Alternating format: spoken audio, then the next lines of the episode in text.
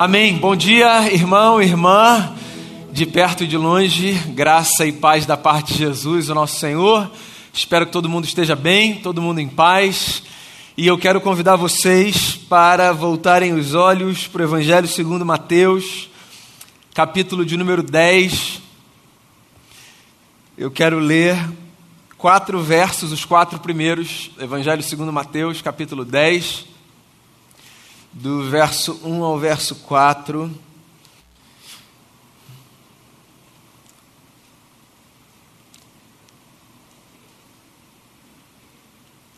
E o texto dessa manhã diz assim: Chamando seus doze discípulos, deu-lhes autoridade para expulsar espíritos imundos e curar todas as doenças e enfermidades.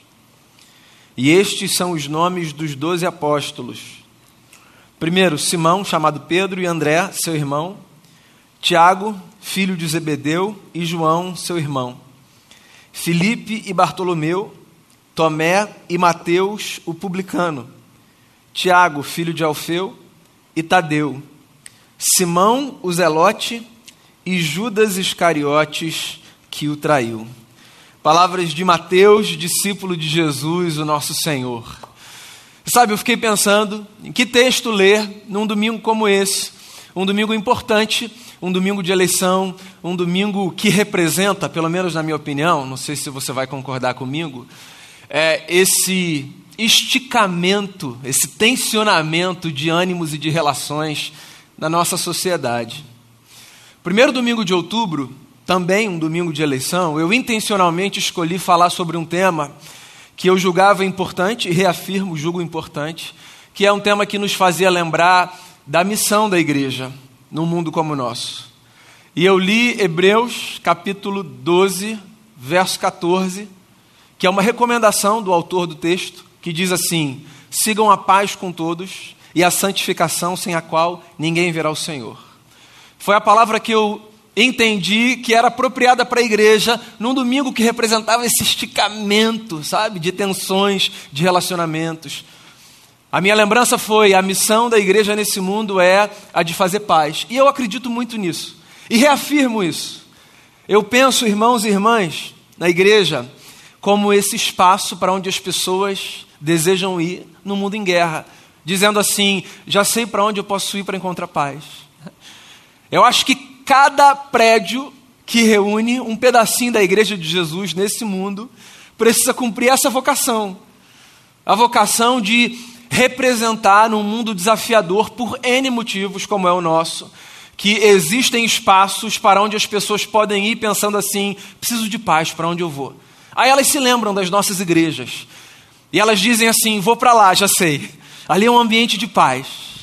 Então foi o que eu disse lá no começo do mês de outubro e reafirmo: a nossa missão nesse mundo louco é a de semearmos paz, vivermos em paz, construirmos ambientes de paz. Acredite nisso. A paz é um testemunho da presença de Jesus, sobre quem o profeta lá atrás disse: virá o príncipe da paz. Hoje eu quero falar intencionalmente sobre um outro tema que julgo importante para um dia como o nosso que representa, de novo, esse tensionamento social das pessoas se dividindo, se espalhando, brigando umas com as outras. Eu quero falar não sobre a missão da igreja, porque sobre isso falei no primeiro domingo de outubro, mas eu quero falar sobre a natureza da igreja. Eu poderia escolher muitas ênfases para falar sobre a natureza da igreja, porque a gente pode definir a igreja de muitas formas. A gente pode chamar a igreja de o corpo de Cristo, de a comunidade dos discípulos. Há muitas ênfases que podem ser dadas à igreja para a gente definir, sabe, essa fraternidade universal que é a comunidade dessa gente que devota a sua vida para seguir os passos de Jesus. Mas eu quero enfatizar um aspecto da natureza da igreja que eu acho que é muito importante para a gente se lembrar num dia como o nosso, como esse. A natureza da igreja que eu quero enfatizar hoje é aquela que nos faz lembrar que a igreja de Jesus é uma comunidade plural. E foi por isso que eu escolhi esse texto, que é um dos textos da minha infância. Por que um dos textos da minha infância? Porque quando a gente nasce na igreja, a gente aprende algumas músicas que meio que moldam, sabe, a nossa forma de pensar.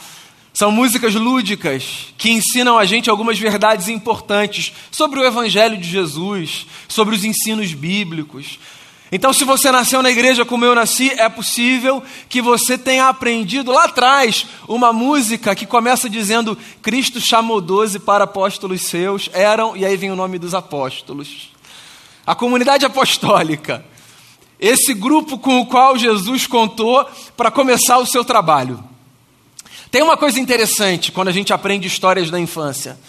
Porque a infância é própria dessa ambiência lúdica e menos sofisticada, num certo sentido, que a vida adulta. Às vezes, algumas coisas que a gente aprende na infância, elas, elas são percebidas de uma determinada maneira, que quando a gente volta aquelas mesmas coisas na vida adulta, a gente percebe outras nuances que não estavam postas lá atrás. E por que eu estou dizendo isso? Porque quando eu aprendi a música do Cristo chamou doze para apóstolos seus, para mim tudo que essa música indicava era que essa comunidade apostólica dos doze discípulos de Jesus era formada por esses doze homens que tinham esses respectivos nomes. Mas o tempo foi passando e à medida que eu fui lendo o texto sagrado e me debruçando sobre ele, eu fui percebendo que há outras coisas interessantes postas no texto que a gente não percebe quando a gente é criança. Esse texto não é apenas um texto que lista nos nomes. Esse texto é um texto que nos ensina que a igreja é uma comunidade plural. Porque eu não sei se você sabe, mas não havia a possibilidade de Jesus escolher um grupo mais diverso para formar o seu primeiro colegiado. Pois é. Eu não sei se quando você pensa nessa comunidade dos doze discípulos de Jesus, você pensa em doze homens que eram iguaizinhos um ao outro, uma espécie de soldadinhos de chumbo, que pensavam da mesma forma em tudo, que caminhavam da mesma maneira, que tinham o mesmo temperamento, que tinham as mesmas percepções de vida. Os discípulos de Jesus, o colégio apostólico, eles não eram essa comunidade homogênea, de gente que pensava igual, de gente que encarava a vida da mesma forma, por algumas razões. Quero começar pela mais basilar de todas. É simplesmente impossível que nós sejamos todos iguais. É impossível. Pelas nossas constituições. Numa casa você não tem dois filhos iguais. A educação que um mesmo pai, uma mesma mãe dão para dois filhos faz com que surjam dois indivíduos diferentes entre si. Porque quem a gente é não é resultado apenas daquilo que a gente recebe objetivamente dos outros, sabe, que são responsáveis pela nossa educação. Quem a gente é é resultado de uma soma de fatores, que tem a ver com aquilo que a gente recebe, não apenas dos nossos pais, mas de todo mundo com quem a gente convive, com as impressões que a gente tem, com os medos que a gente carrega, com os gostos que a gente desperta, com o interesse que nasce na gente ou com o desinteresse. Então a nossa vida vai sendo moldada de tal forma que a gente não consegue fugir de um negócio, pessoal: a singularidade do ser. Somos não apenas muitos, somos singulares. Cada um à sua própria maneira, pensando de um jeito. E aí eu olho para esse texto que aponta esse grupo com o qual Jesus resolveu contar para começar a sua jornada, e eu fico pensando: se Jesus estivesse sendo avaliado por uma espécie de departamento sabe, de, de recrutamento de indivíduos para montar um time, é possível que Jesus não passasse numa prova e fosse desqualificado, considerado como um sujeito que não sabe montar uma, uma equipe. Porque havia ali, em torno daquela mesa, pessoas que pensavam radicalmente diferente sobre diversos aspectos. Então, por exemplo, só para listar algumas coisas que aparecem aqui. Havia um camarada aqui que era um publicano. O publicano, não sei se você sabe, era um coletor de impostos, que era visto pelos judeus como um traidor da sua própria pátria. Ele trabalhava para o império. E ele passava nas casas dos seus irmãos coletando impostos para que esses tributos fossem entregues então ao César. E o que se conta é que os publicanos eram vistos pela sociedade de maneira geral como uns camaradas pouco honestos, porque eles cobravam não apenas os impostos, que já eram impostos assim altíssimos e que variavam toda hora, mas cobravam também um dinheiro para si. de modo que eles eram vistos pelos seus pares como gente indesejada. Jesus escolheu um camarada desses para estar do seu lado, um publicano. Jesus também tinha um zelote no seu grupo. Sabe quem era o zelote? O zelote era uma espécie de o oposto do publicano. O Zelote era um inimigo do império que acreditava que precisava pegar na espada para combater o César. Então você tinha em torno da mesa um camarada que trabalhava para o César recolhendo impostos, e você tinha na mesma mesa um outro que dizia assim: a gente precisa acabar com esses caras, custe o que custar. E Jesus escolhe um e Jesus escolhe outro, e coloca esses camaradas em torno de uma mesa e diz assim: aprendam a conviver, porque é com vocês que eu vou contar. Eu estou dizendo a você, a igreja é uma comunidade plural, de gente que pensa diferente, que escolhe caminhos distintos de vida. E você sabe, sempre que eu olho por um texto como esse, ou para qualquer outra passagem da Bíblia que me faz lembrar da pluralidade da igreja, uma pergunta vem dentro de mim, que é: como é que esse negócio deu certo? E como é que ele continua a dar certo? Como é que essa comunidade formada por um grupinho pequeno, passados dois mil anos, se espalhou pela face da terra de tal forma que ela continua a existir, continua a se reunir e continua a abraçar a mesma missão, que é a de anunciar o evangelho da paz com a sua vida e com as suas palavras. Como é que esse negócio deu certo e continua a dar certo? E eu acho que a pergunta mais importante que a gente precisa se fazer hoje, num tempo como o nosso, é: como é que a gente vai fazer para esse negócio continuar a dar certo? Ora, Posso ousar sugerir aqui uma resposta? A gente vai continuar a fazer o que a igreja sempre foi. A gente vai continuar a acreditar que a igreja é essa comunidade diversa que entende que na cruz de Jesus e no poder da sua ressurreição, nós todos que somos diferentes uns dos outros, temos o nosso ponto de convergência e a razão suficiente para que nós nos amemos, nos sirvamos e nos abençoemos para continuarmos a anunciar ao mundo que o príncipe da paz veio para nos abençoar a todos e todas. Nesse sentido, eu queria falar três coisas para você sobre a unidade da igreja. A primeira delas é a seguinte: a unidade da igreja nos faz perceber que a pluralidade do corpo de Cristo não é um problema a ser resolvido, mas uma riqueza a ser desfrutada. Queria dizer isso a você. Queria afirmar isso do alto desse lugar, desse dia, que representa um tempo que nos distingue, nos separa. Coloca bandeiras que nos separam uns dos outros. A pluralidade da igreja não é um obstáculo a ser superado, ela é uma riqueza a ser desfrutada. O fato de nós sermos diferentes uns dos outros e termos gostos diferentes e pensarmos diferentes não é um problema a ser resolvido. É uma riqueza a ser desfrutada. Que bom que nós não somos todos iguais. Que bom que nós temos opiniões distintas. Que bom que uns torcem para um time e outros torcem para outro. Que bom que teve gente que ontem pôde fazer festa de noite dizendo Tri Libertadores. Isso faz parte, sabe? A gente é diferente. E isso é bonito, isso é rico, é belo. Eu fico me lembrando do apóstolo Paulo escrevendo aos Coríntios, dizendo: Deus distribuiu dons entre vocês. Que é mais uma forma da gente enfatizar o fato de que nós somos diferentes. Então há dons que eu carrego, há dons que você carrega, e nós nos servimos mutuamente. E servimos ao mundo enquanto corpo, com os nossos dons que são distintos. E há percepções que eu tenho sobre a vida que não são as mesmas que você tem. E a gente precisa abandonar esse lugar de querer disputar a percepção correta, sabe? Porque esse negócio não contribui para que a gente avance, para que a gente cresça.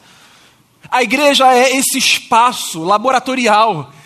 A igreja é a possibilidade da gente viver uma espécie de ensaio, que é o de percebermos que as nossas diferenças não necessariamente nos transformam em adversários e inimigos uns dos outros. Por sinal, amanhã é dia 31 de outubro, né? Aniversário da Reforma Protestante. É engraçado como a gente pensa na Reforma Protestante como esse marco que trouxe a igreja para o lugar certo. Todo respeito, eu acho isso meio prepotente e ousado. A gente dizer que a Reforma Protestante foi o que pegou a igreja e colocou a igreja no lugar certo. Eu prefiro pensar a Reforma Protestante a partir de outras categorias. Por exemplo, a reforma protestante, ela é a lembrança de que no corpo de Cristo nós podemos divergir nas nossas interpretações, textuais inclusive. Pois é, a reforma protestante é a lembrança de que o corpo de Cristo é esse espaço no qual uma pessoa, no caso um monge agustiniano chamado Martinho Lutero, pode dizer assim para o sistema: engraçado, eu penso diferente, eu leio de outra forma. É isso, porque a igreja é essa comunidade de pessoas que leem os textos de formas distintas. A gente tem feito muito esse exercício aqui às segundas-feiras no Conheça a Sua Bíblia justamente por causa do teor da carta aos Gálatas. A carta aos Gálatas é exatamente esse tratado de liberdade. É esse esforço de Paulo de reunir grupos que estavam separados entre si, porque cada qual julgava a sua, a sua leitura do texto absoluta, e Paulo dizia assim: vocês são irmãos, vocês são irmãos. A disputa lá da carta era uma disputa pela circuncisão ou não circuncisão. Eu não vou gastar muito tempo aqui explicando, se você quiser, venha na segunda-feira. Aguarda essas duas coisas. Porque chega uma hora na carta que Paulo diz uma coisa lindíssima. Para tentar meio que resolver o problema, ele diz assim: Irmãos, saibam de uma coisa. Em Cristo, o que vale não é nem a circuncisão, nem a incircuncisão, mas a fé que atua pelo amor. Não é lindo isso? A fé que atua pelo amor. Então, Paulo está dizendo o seguinte: em Cristo, o que nos une não é a leitura absoluta que a gente faz do que quer que seja, inclusive de um texto sagrado. Em Cristo, o que nos une é a fé que atua, que opera, que se manifesta, que se encarna pelo amor que nós temos por Deus e uns pelos outros. Teve uma outra vez que Jesus, conversando com o intérprete da lei, foi perguntado sobre o que fazer para herdar a vida eterna. E aí Jesus devolveu essa pergunta com duas. Disse assim: O que está escrito? E como você lê? Que coisa linda! Jesus fez duas perguntas e não uma. O que está escrito e como você lê? Pois é, porque às vezes a gente pensa que não, mas essas duas coisas são distintas entre si. O que está escrito e como eu leio. E só um sujeito que não consegue perceber isso, que o mundo é plural, acha que a forma como ele lê é a forma absoluta de se ler todas as coisas. O que está escrito no texto? Como é que você lê? São duas as perguntas que Jesus faz. O que está escrito a gente entende com facilidade. O que a gente precisa é se exercitar nessa prática divina e abençoada de termos os ouvidos abertos para aprendermos uns com os outros a forma como nós lemos mutuamente o texto e a vida. Então lembre-se disso. Queria dizer isso a você nesse dia. A pluralidade da igreja não é um problema a ser resolvido. A pluralidade da igreja é uma riqueza a ser desfrutada. Segunda coisa que eu queria dizer a você nesse domingo. Eu queria dizer a você que é possível nós sermos um sem sermos réplica um do outro. É não apenas possível, mas necessário. Esse é um, é um mistério da unidade da igreja. Na igreja de Jesus, todo mundo tem que ter a cara do Pai que se revela em Jesus, mas ninguém tem que ter a cara de ninguém. Então você é você, o seu irmão é seu irmão, a sua irmã é sua irmã. O nosso compromisso é todo mundo tem que ter a cara de Deus que se revela em Jesus, mas ninguém tem que ser igual a ninguém. Então você não tem que ser igual a mim, eu não tenho que ser igual a você. Você não precisa gostar do mesmo tipo de comida que eu como, nem eu gostar do mesmo tipo de comida que você come. As suas opiniões políticas sobre futebol, sobre mundo, sobre viagem, sobre o que quer que seja, não precisam ser uma réplica de ninguém. Por quê? Porque é possível nós sermos um sem sermos réplica uns dos outros. Somos muitos, somos distintos. A igreja é um mosaico, um grande mosaico. E é só quando a gente entende isso que a gente se abre para aprender com o outro, sabe? Que a gente se aproxima e diz assim: o que, que você pensa sobre esse assunto? É, por que, que você vê desse jeito? Quando a gente se abre para perceber a vida pelos olhos dos outros, tem um fenômeno interessante que acontece. A gente descobre que o outro, que a gente demoniza por pensar diferente da gente, ele é humano também. E ele não é alguém que precisa ser destruído. Ele é alguém com quem eu preciso aprender a conviver. Você sabe onde eu aprendi isso? Lendo um dos meus autores favoritos, já falecido, um israelense chamado Amós Oz. O Amós Oz foi um israelense, pacifista, um escritor, que escreveu tanto romances belíssimos quanto manifestos contra o fanatismo que envolvia os dilemas do seu povo, sobretudo esse conflito israelo-palestino. E tem um livro dele que ele diz que certa vez ele entrou num táxi lá em Israel e o taxista, sabendo que ele era também da sua nação, começou a falar sobre como os palestinos eram um problema e sobre como a solução para o conflito deles era acabar com os palestinos. E aí ele pensou assim, ele conta no texto, em vez de eu dizer assim, não, não faz isso não, cara, que, que visão radical, que coisa louca, eu vou ver se esse cara percebe a loucura desse discurso entrando na onda dele. E aí ele conta no livro que ele diz assim: tá, tudo bem, como é que você vai fazer então? Vamos pensar aqui. Você vai bater na porta do lado da sua, aí você vai ver a família que mora ali do lado da sua casa, e você vai perguntar: vocês são o quê? Israelenses ou palestinos? E se essa família tiver com uma criança no colo, você vai fazer o quê? Você vai começar pelo pai, pela mãe, pelo filho. Aí o camarada que tinha começado o discurso dizendo assim: a gente precisa acabar com eles, diferente de nós, num determinado momento, tão envolvido, sabe, pela materialização daquela viagem, disse assim: que loucura, cara, você é maluco, você quer fazer isso? Ele disse: não, não, não, estou só entrando na sua onda. O que é engraçado, quando a gente se aproxima, a gente humaniza o nosso olhar. E a gente percebe que quem é diferente da gente não é um problema. A gente percebe, por exemplo, que a pessoa que pratica outra religião, ela não é um problema a ser resolvido. Ela é um ser humano com o qual a gente vai conviver. E se essa pessoa, por exemplo, resolver professar a nossa fé, a gente vai falar: caramba, que bacana, então você encontrou a fé em Cristo Jesus, legal. Mas se essa pessoa disser assim, eu não quero professar a sua fé, a gente vai conviver com essa pessoa. Porque o fato dela professar uma fé diferente da nossa, ou não professar fé nenhuma, não é um problema que a gente precisa resolver. É uma realidade com a qual a gente precisa lidar. Isso é na vida e também na igreja.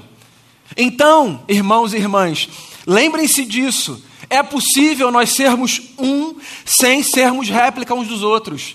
O Pedro jamais seria como Judas, e como Mateus, e como Tiago, e como João, e como André. Cada um era de um jeito, cada um era de um jeito. E eles foram juntos até o fim. E eles aprenderam a se abençoar mutuamente, a se servir mutuamente.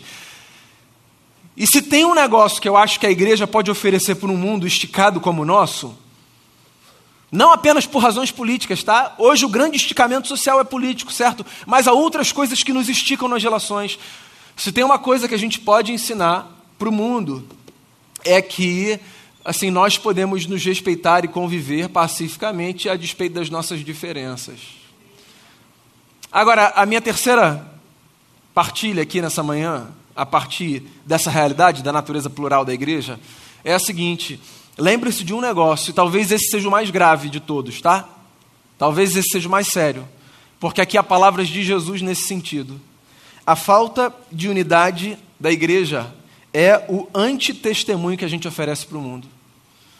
Foi Jesus quem disse isso na oração sacerdotal que ele fez, que está registrada lá em João 17. Jesus disse assim: Ó, Pai, que eles sejam um. Para quê? Para que o mundo perceba que eu fui enviado por ti. Então, nas entrelinhas, o que Jesus está dizendo é: a nossa falta de unidade é um antitestemunho para o mundo. O que significa que num mundo louco como o nosso, não só aqui no Brasil, o mundo, é num mundo esquisito, se a gente se empenhar por um negócio que é o de vivermos em unidade, o que é um grande privilégio que a gente tem aqui, se a gente se empenhar por isso, as pessoas vão olhar e vão dizer assim: Ué, dá para ser assim? Deixa eu chegar mais perto e ver. O que, que acontece nesse lugar? Como é que essa gente é tão diferente e se dá tão bem? É por isso, porque a gente já entendeu. O que nos une, o que nos une é a cruz de Jesus e o poder da sua ressurreição. Escrevendo aos Efésios, Paulo diz uma coisa linda. Jesus colocou por terra o muro da inimizade e nos fez perceber que nós somos um. Então eu queria dizer isso a você ao viver a sua vida. Lembre-se, a igreja é uma comunidade plural. Se você não teve o privilégio que eu tive de nascer na igreja, entra lá no YouTube, bota só assim, ó, Cristo chamou 12. Ou peça para o seu filho te ensinar a música. Aí você vai se lembrar da música da infância.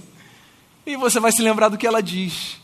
O que ela diz não é que apenas 12 homens foram chamados por Jesus é que 12 homens diferentes foram chamados por Jesus. E o projeto deu certo. Porque o projeto de Jesus dá certo. Primeiro, porque Jesus é Jesus. Então sempre vai dar certo o projeto de Jesus. E segundo, porque qualquer projeto dá certo quando a gente olha para aquilo que nos distingue uns dos outros e diz assim: isso não é maior do que aquilo que nos une. O amor do Cristo que se derramou sobre todos nós nos deu a possibilidade de renascermos e nos trouxe a consciência de que aqui nessa terra a gente tem uma missão: anunciar o Evangelho da paz, nos servindo mutuamente. Não a despeito das nossas diferenças, mas talvez justamente por causa delas.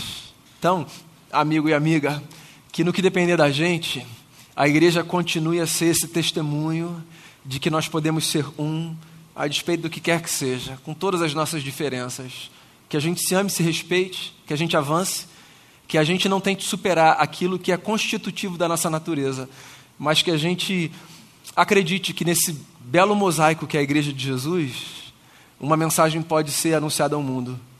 Deus estava em Cristo reconciliando consigo o mundo e fazendo de cada um de nós ministros da reconciliação. Que a paz de Deus seja sobre nós e através de nós sobre todas as famílias da terra, em nome de Jesus. Vamos fazer uma oração? Acredito muito, muito, muito, muito nisso. Não daria minha vida ao Evangelho como ministro se não acreditasse nisso. Esse é o nosso lugar. Eu queria que você orasse por você, queria que você orasse pelo que você quiser orar, queria que você orasse pela igreja de Jesus. Bem, Tendo dito isso, está aí. Então deixa eu conduzir você. Se você me permitir, ore pela igreja de Jesus, para que a igreja de Jesus seja um testemunho lindo do amor do Pai por toda a humanidade. E que Deus continue a se valer de gente como a gente, para que esse mundo louco seja palco da presença e do governo do Príncipe da Paz.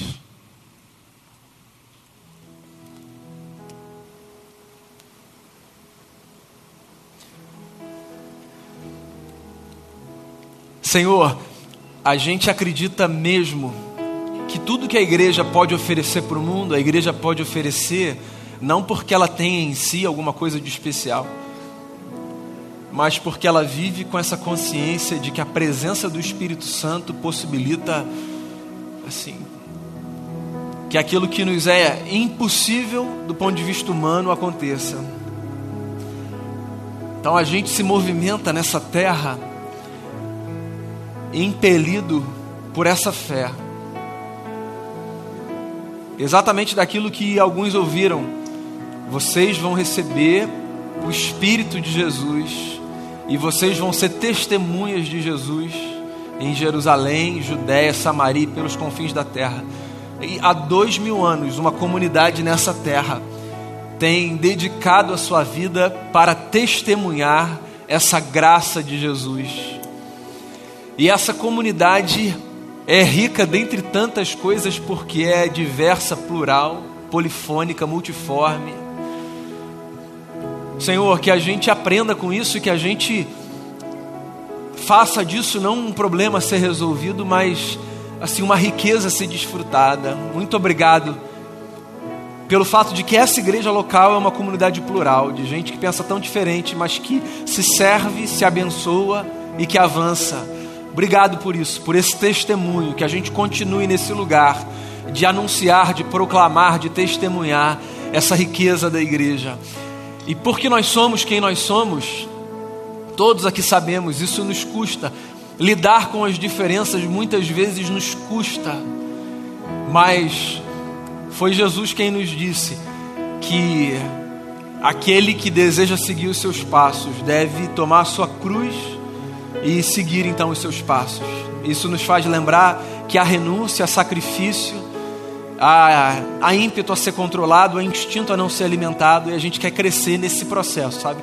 De ser essa comunidade que, que toma cruz e que segue Jesus, espalhando o amor e se servindo mutuamente. Então, ajude-nos a sermos assim dia após dia, como um manifesto daquilo que Deus é capaz de fazer através de gente tão diferente, mas que se encontra na mesa da comunhão por causa do sacrifício do Cristo que nos fez nova criatura. Assim eu oro por mim, por cada irmão e por cada irmã, em nome de Jesus, o nosso Senhor. Amém.